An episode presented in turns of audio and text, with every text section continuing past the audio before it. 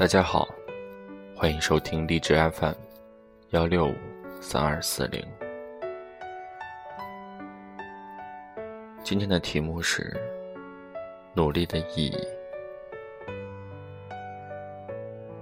忘记在哪里看过一篇文章，对中国谚语“活到老，学到老”进行了新的阐述。文章里提到，所谓“学到老”，就是要让中国人一直赚钱，直到死亡。这也加剧了现代中国人的生活和工作压力。我不评判作者的观点正确与否，毕竟所处的生活背景还有人生经历。都有很大的不同，但是，我想说，作为快要正式踏入社会和职场的我们，一群一直被社会媒体所评论的九零后，不断的提升自我价值，年轻时努力的向上爬，是非常必要的。很多鸡汤博主都说过：“你努力的程度，决定你生活的高度。”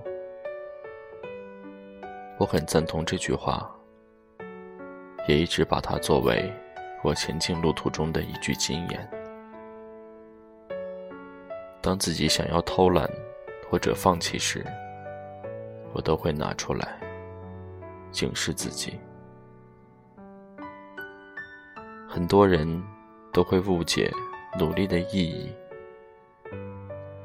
当对象是女性时，尤为明显。不得不说，大众对女性的认可仍然不足。我觉得这可以理解。当今社会，不只是我们国家，还是有不少人。认为女性的第一要务就是照顾、管理好家庭，而不是整日在外，不论白天黑夜的工作。甚至有些家庭会阻止自己的女儿追求梦想，